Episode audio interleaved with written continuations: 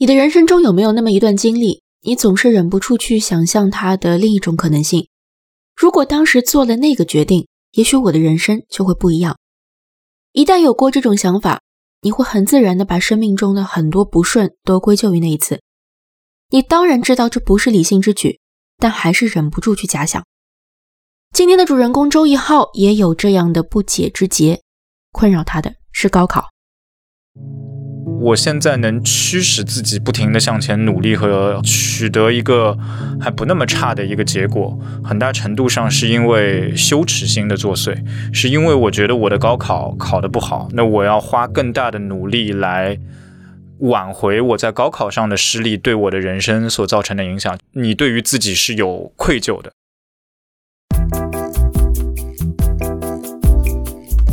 你好，你正在收听的是《语境》，一档鼓励将人们置于他们所处的具体环境来理解个体选择的播客节目。我是徐静爱，《语境》采用季播的形式，第一季总共七期节目，将邀请七位年轻人分享他们的转行故事。七位分享者来自不同的行业，有着不同的教育经历和家庭背景，相同之处在于他们都在二十五至三十五岁之间完成了较大跨度的职业转变。请记得，我们好像是在聊职业选择，但它一定会把我们带到。更远的地方。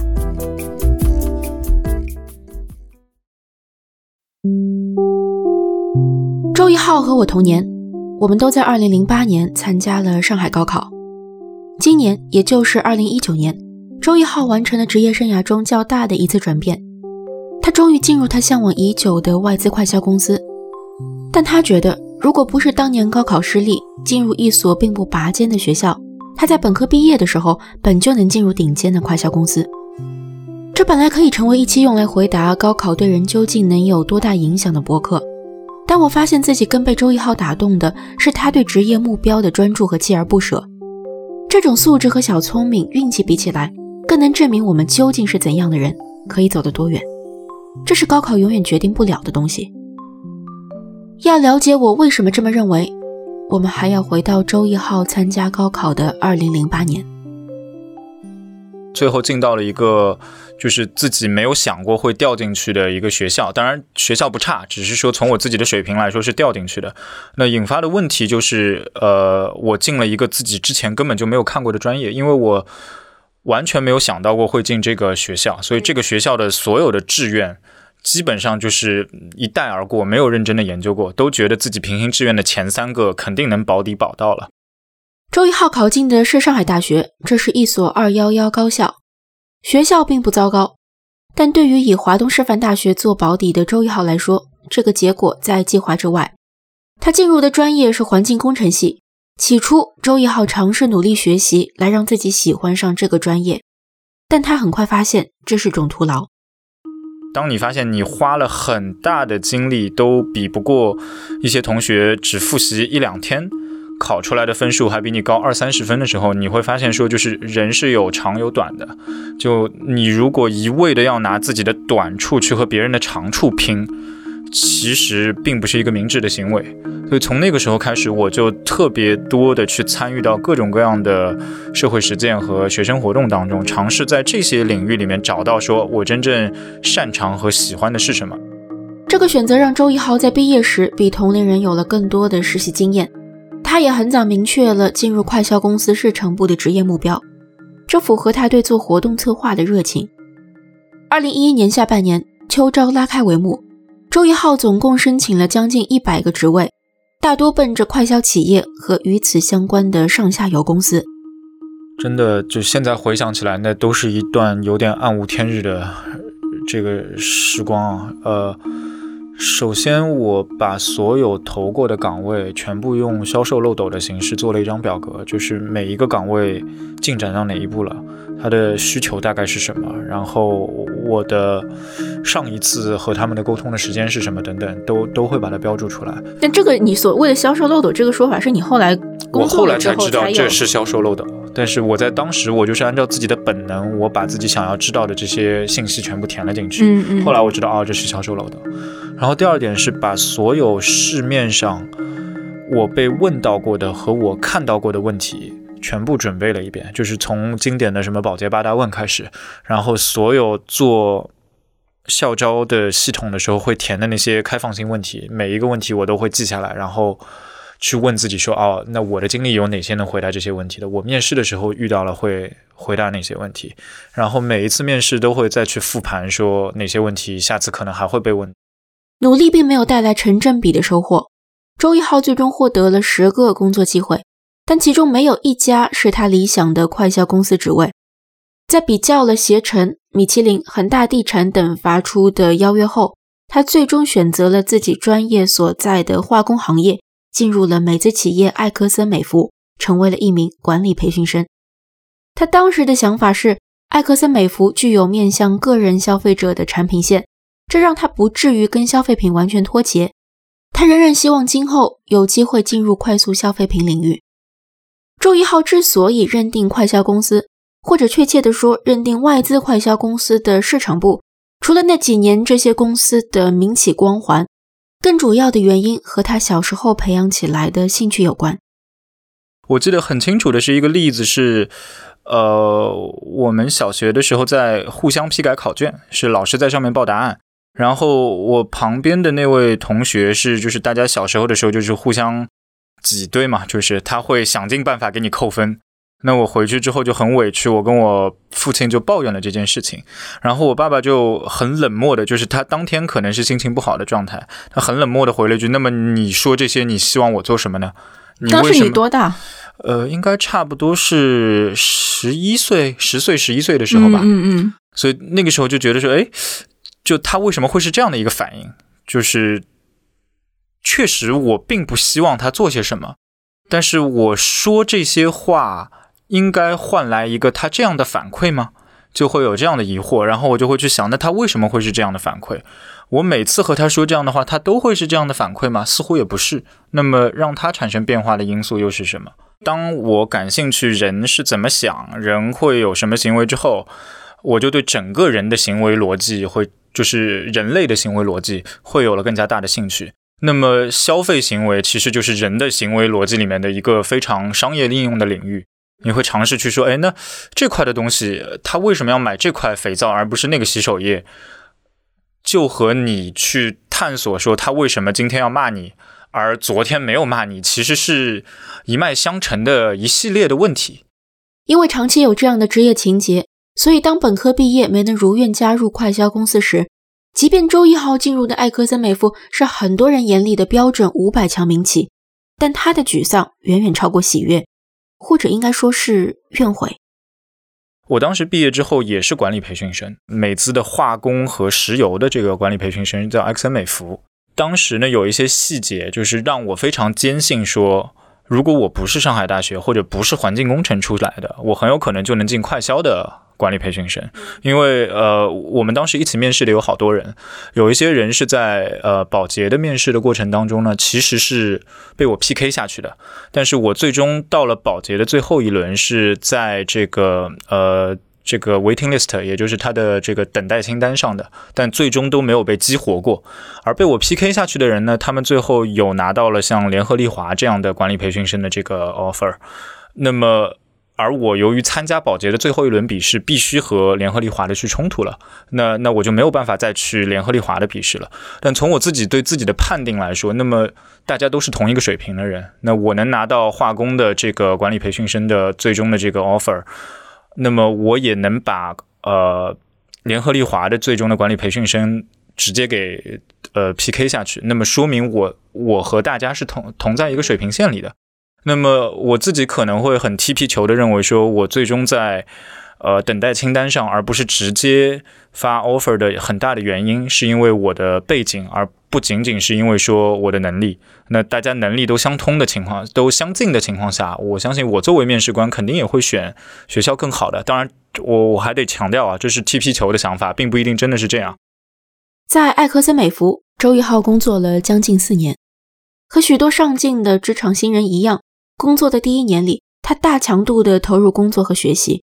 当这种状态遇上频繁的出差时，他的身体开始出现不良反应，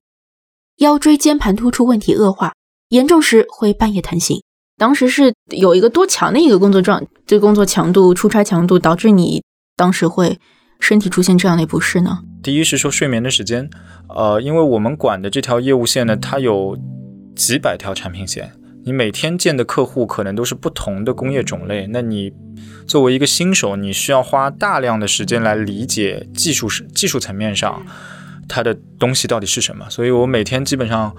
呃，可能都会研究他们的各种设备和他们的行业背景和他们的整个工厂的流程，会弄到一点钟左右。第二点呢是这个呃，整个的这个舟车劳顿的问题，因为管重庆和贵州当时的整个的我们的业务所所看的这些工厂有很多都不是在市区的，它都是在山区里有些。那么你需要从市区。呃，坐经销商开的车，可能是两到三个小时的颠簸之后，再去到这个工厂这边。而因为很多时候，你为了见他们的这个总工程师，你必须在早会之前就要去，一点睡，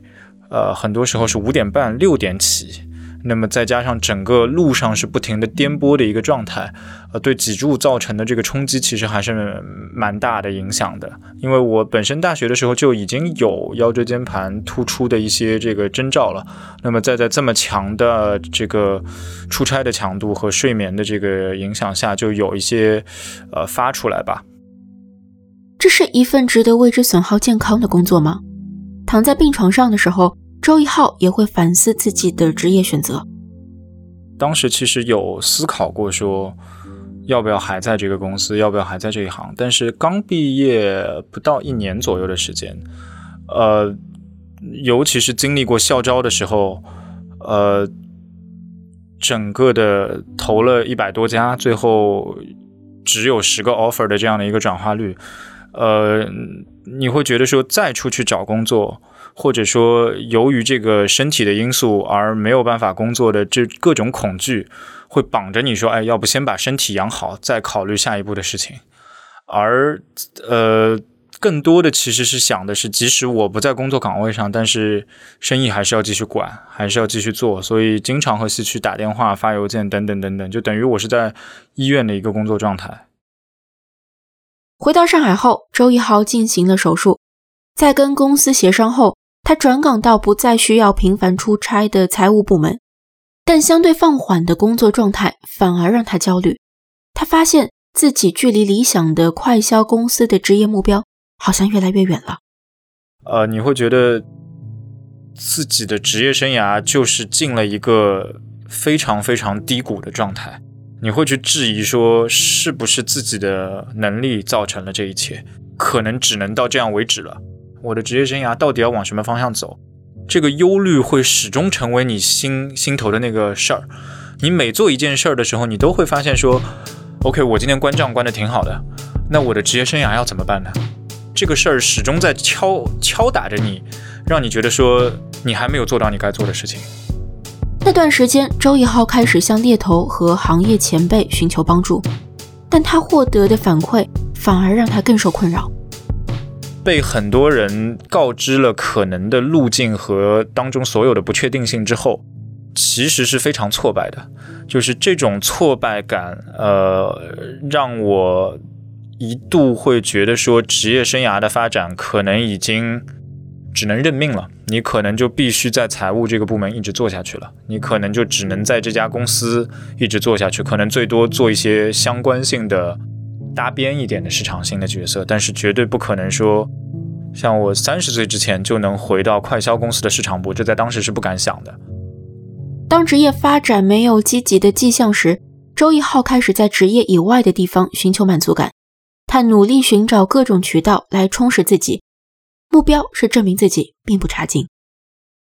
当你在职业生涯上，你的挫败感对你，呃。引发了一系列的外部的成就感的代偿机制，就是我去参加了各种演讲协会，我去呃做各种主持人，然后我去学习心理学，也有这方面的因素，等等等等，这些加总在一起，现在回过头来看，那些东西对我都是有帮助的。我拿了演讲冠军，我主持了很多很。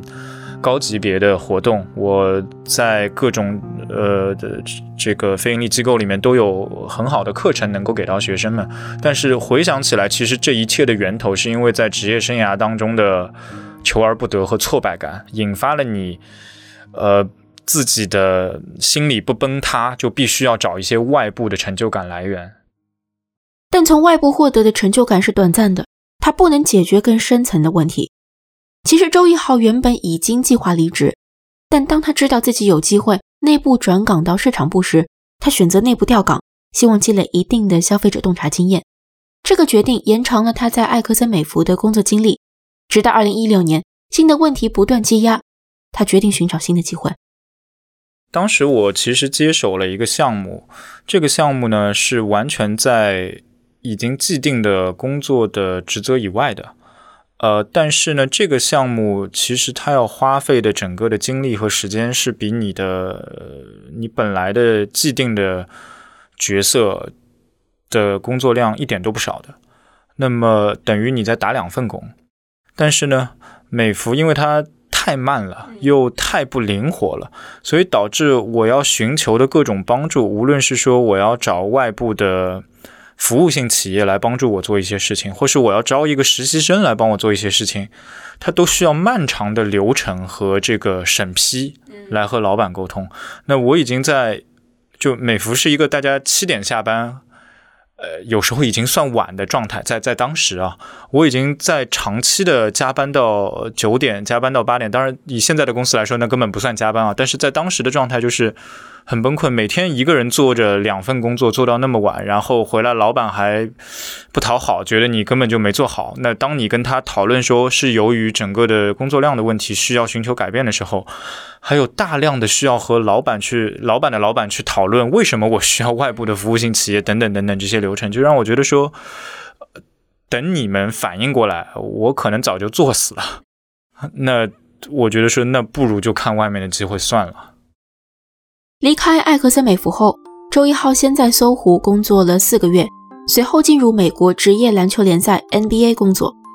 他很快发现。如果要在几年内进入他最想去的快销公司，做更接近个人消费者的市场工作，他在经验和技能上还差得非常多。幸运的是，NBA 具有比较大的灵活性，这让他有机会去拓展自己的职业边界，主动寻求跨部门的项目合作。心里面最原始的那个想法一直是在的，我还是想做快销。我还是想做大众的消费行为，基于大量的数据去分析和影响他们的这些岗位，所以我看的各种机会，呃，都是嗯什么服装啊、化妆品啊、快速消费品啊等等这些。我去看了，说我这个岗位往外跳，相关性的这些岗位是什么？然后我发现，大多数的和我相关的岗位，呃，CRM 的岗位，就是客户关系维护的这个岗位。他们所看重的商业模式和 NBA 的商业模式是不一样的。那么，传统 CRM 这扇门就关上了。那么，data 这扇门虽然是开着的，但是我比起那些呃非常资深的有技术背景的数据分析师，我并不是一个非常有竞争力的状态的一个数据分析师。那么，在这样的一个背景下，我如果还想要找到进一步的空间的话，其实是一个叫 ECRM 的岗位，也就是现在通常说的这个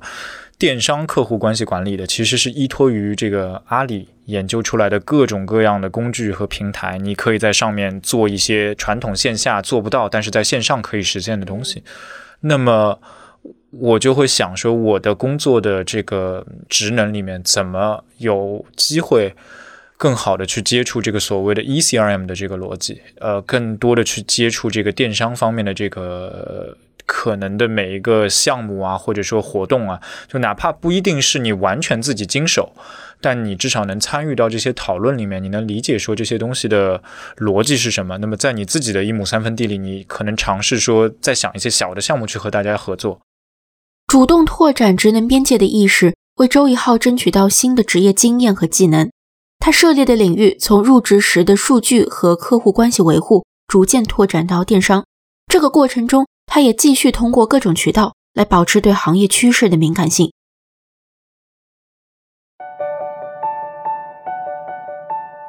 你正在收听的是《语境》第一季，在本集的上半部分中，周一浩分享了他在转行前的经验积累和准备。在本集的下半部分中，我和周一浩探讨了转行过程中的经验总结，以及他在工作心态上的成长。语境第一季关注年轻人的转行故事，总共七期节目，将以每周一期的频率在主流音频内容平台和播客应用中更新。你可以搜索“语境”找到我们的节目，也可以关注新浪微博“语境播客”，关注后续节目的更新。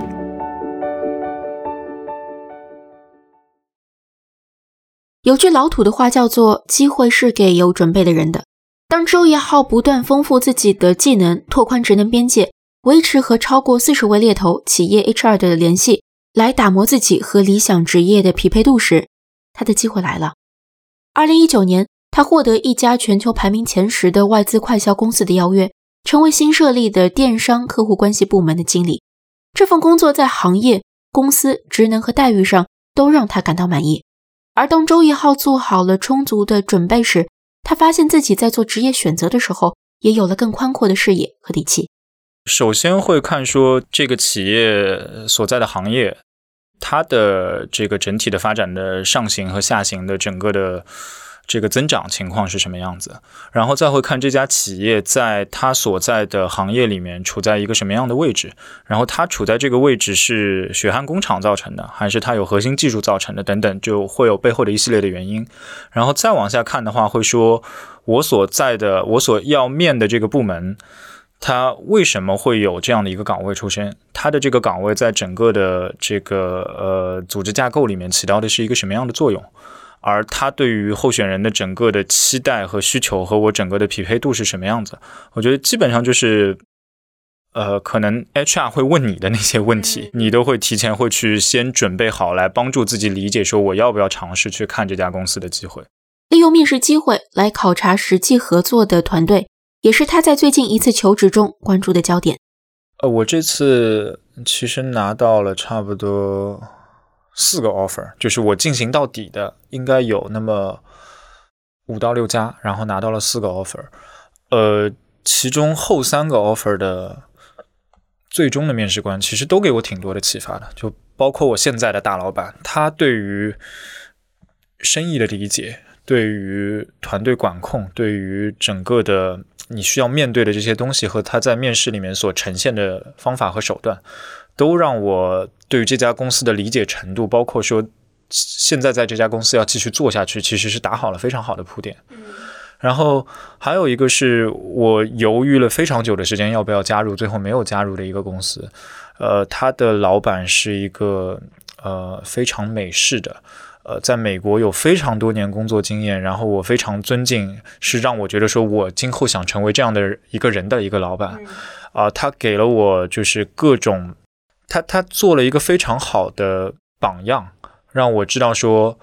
一个数据分析师他在顶端会长成什么样子，一个很有领导力的、很儒雅的美式领导者，他在做到了公司的这个。可能是二把手这个级别的人的时候，他的整个的谈吐、他的思维、他的风格是什么样子的？所以这这些都是让我觉得还挺受益的。新的工作让周一浩感到满意，但也要求他长时间的处于超时工作状态。像我一般的话是每天这个九点四十到九点四十五会到公司。然后中午的话，我们一般十二点半到两点是午休的状态。当然，这个所谓的午休其实是需要你去和公司内部的各种同事去建立你的人际关系的，呃，来有助于你的日常工作的开展。然后一般我比较常见的是会是九点到十点间左右离开办公室，然后回到家里的话视情况而定。呃，一个月应该会有至少一到两次，可能要在工作到后半夜两点三点的样子。然后每周可能有一次需要工作到十一二点的状态。你会去想吗？就比如说，你你你会给自己设一个线，说你你这样的一个状态，你最多你希望它维持多少年？因为因为因为从一个理性的情况下，这它其实不是一个特别健康。就我们不能因为大家都这么干，你就你就说它是一个健康的状态。嗯，这个问题很尖锐。我我觉得是这样啊，就是嗯，我首先是去理解说这家公司这么高速的增长，就是需要不停的有人快速的去应答市场，去去试市场上面出来的各种各样的东西，并且还要做出坚实的成绩。它才可能实现这些的。所以我我我首先是理解说它存在的必然性，不不是合理性啊，是必然性。然后呃，再往下到我自己设计条线的时候，我会去看说我自己的人生状态，呃，我的人生阶段。我什么时候要结婚了，要生孩子了，可能再会去匹配说这个状态能持续多久。就目前而言，这条线其实是不明确的，因为我的人生阶段的线现在也没有完全划清。当然，当我和我的女朋友有了更明确的这个下一步的时间线之后，那可能会反过来影响说我在职业生涯上的这个呃整个的阶段性的影响吧。从结果上看，周一浩实现了他在大学毕业时立下的职业愿景。但曾经困扰他的心结并没有因此完全解开。当我在最近一次求职就换工作的时候，呃，去对比其他的刚刚毕业就是快销管理培训生的同学，他们在快销行业的这几年的发展的速度和成长的速度都比我的化工行业要快很多。那么我在七年以后要再和他们一样去竞争一个岗位的时候，我可能职级要比他们低个半级甚至一级。那那个时候就会非常埋怨说，呃。我如果一开始就进了快销的管培，会发生什么事情？我如果不是上大出身，我是不是就进了快销的管培？当然，这是一个情绪非常负面的情况下能找到的各种去呃赖外部世界，而不是自我去承担责任的一种想法。我并不认，我现在回过头来想，并不认为这是一个正确的行为。你有没有回过头看？有没有想象过？另外一种可能性就是，如果你当时没有进这个学校，如果当时你进了一个不是进了这样一个专业，你有过这样一瞬间的这个这种这种想象吗？嗯，有过很多次。说实话，就是甚至于说是，呃，有过不切实际的一些幻想。就是在理性和感性的时候都有过。感性的时候，就是当我去投很多这个公司碰壁的时候，就是当我毕业已经好多年之后，我投公司碰壁，有一些公司他会刨根问底的看你的本科学校是什么，他只认国内的前四和国外的一些这个学校。那么那个时候就会想，哎，如果我当时我进了交大，那可能现在就是两副光景。呃，也有一些情况是说，就是。我毕业的时候就一直很想出国，但是整个学院的氛围，包括和家里的一些这个讨论之后，最终决定没有。但是当我遇到了一些交大的朋友、复旦的朋友，就是当他们处在那个氛围的时候，你会想，哎，如果我在那个场景下，我一定也出得去，就会不停的去质疑之前的路，然后甚至于说对于进到这个学校的埋怨，还到现在都会是有的。你自己在高考时候的，不论你自己愿不愿意去提这件事情，但是你在提到这件事情的时候，其实那个情绪是相对于正面和正面和负面，你是偏向于负面的，就是你会觉得它不是一个特别好的事情。但这种观察有没有影响到，当你以第三角度去看别人就跟高考的关系的时候？你你你会对这件事有不一样的想法吗？比如说，我今天出门还看到 GQ 刚发了一篇文章，我没点进去看哈，但那个标题大意是说，高考真的能影响人的一生吗？就是你自己有了这样的经历的时候，你再去看这样一个类似于这样的一个设问的时候，你你自己现在的一个答案是什么呢？我没有资格回答说到了七十岁高考对你的影响有多大，但我能回答的是到二十七岁，你的二十二到二十七，一切。你可以基于的东西，就是你在学校这个平台上，所有你可以获得和所有可以实践的东西。所以高考决定了这个平台有什么和能给你什么，呃，以及你自己能多大程度上的去运用它们。所以对我来说是很大的。所以我我经常就回答你的问题。我我看待别人在高考这件事情上，我经常给很多学弟学妹的建议都是，能用复读解决的事情，不要尝试去用四年的时间来寻求一个呃心理安慰的可能性。就是当你意识到说这个不是你要的学校的时候，那你可以用一年的复读的时间来修正它，而不是说去用了四年时间，你发现哦，我修正不了。也不是说四年之后我再考个研吧，来来解决它，就是这时间成本差的很多很多。这些年轻人听到你的这个反应、这个建议的时候，他们是什么反应呢？我觉得大多数，嗯，可能是我有一些一厢情愿，就是当他们没有经历这些的时候，呃，你很难让他们去理解你整个的这么多年的心路历程是什么样子的，所以他们有些可能会，嗯。一知半解的就表表示大概理解，但有些可能也就是完全没有办法去理解这样的一种心理状态。我我觉得也是正常的。二零一七年，周一浩开始修读在职的 MBA 学位。他说，最大的动机之一就是希望能够弥补本科学校不够好的遗憾。你是怎么去克服很自然、很本能的人的这种惰性？呃，我之所以这么问，是因为我会发现，比如说人接近到三十岁的时候，其实很多人他对于自我提升呐，对于这种持续的个人能力的一个提升，他有那个渴望，但是很多人是没有那个动力的。但是你在我看来，好像是始终在保持一个一个。它是一个匀速，但又是一个高频的这么一个自我提升的一个状态。你这个东西是怎么保持下来的呢？我觉得其实我也是懒惰，会很多时候影响我自己的一些决策啊、决定啊什么的。只是相对从长期的角度上来说，我可能会在业余的时间做更多的事，或是呃让自己能够每天的在线时间不只是工作的八小时。我觉得还是有一个种子吧，就是。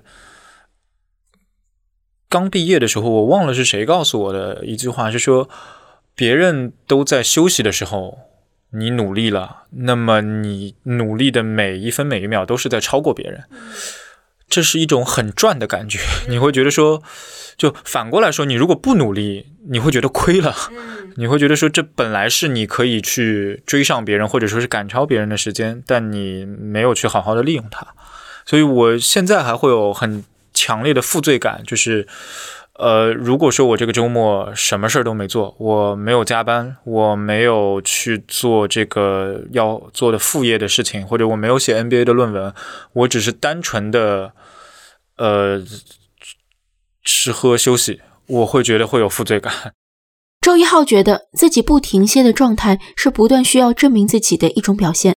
这种表现的源头和成长环境有关。我觉得在我的成长过程当中是基本没有受到过家里的认可，就是家里不会说是非常贬低你和不认可你，但是我自自然的一个成长风格，我我我发现对我自己最有效的激励机制其实是来自于身边人的认可，这个激励机制对我很有效，而我一直不受认可这个状态，就会使得我呃不停的去寻求。外部的各种各样的认可，就比如说我会考心理咨询师的证，就这也是一种外部的认可。比如说我会特特别看重这个工作上的 title 和薪资的水平，因为这是可被量化的东西，而你呃真正学到的东西它不可被量化，那也就不代表一种认可。所以我会特别看重说可以被量化的对我认可的东西。那一定程度上，我觉得是在代偿呃自己很需要，但是一直又不曾从家中家里可以获得的这种认可感。对谈的最后，我请周一浩给正在考虑转行的人一些建议。首先，你得清楚说你为什么要转行，你自己想要的到底是什么东西。呃，你要转行的原因是不是因为你自己想要的东西你已经想得很清楚了，还是只是你不喜欢当下的这个环境而已？这是我觉得第一个要给到的最重要的建议，就是你得知道你要去哪儿，你才能知道你现在的这条路是不是对的。呃，第二点是说，嗯，当你明确了说你要你要去这条路上的时候，不要过度相信自己的能力。就是所有你可以去依赖的外部的资源和信息，对于你来说都一定是有帮助的。这比起你一个不在这个行业里的人来说，是呃，怎么说？是是事倍事半功倍的。第三点是说，我觉得。当你真的想清楚了，呃，不要轻易放弃。就是就十年不晚嘛。就是我转行转了六七年才转成。呃，如果说你一次转不成，两次转不成，但你又真的很想要、很想要那个东西，并且它和你的现实的生活没有那么大的冲突，就不存在说你做这份岗位你能你能养活家人，但你做。转行之后的那份岗位之后，你房贷都还不起的。就如果没有这种冲突的话，那不要轻易的放弃，你一点一点的去走。呃，当你真的适合，并且你很想要它的时候，你总会有机会在或早或晚的时候去实现它的。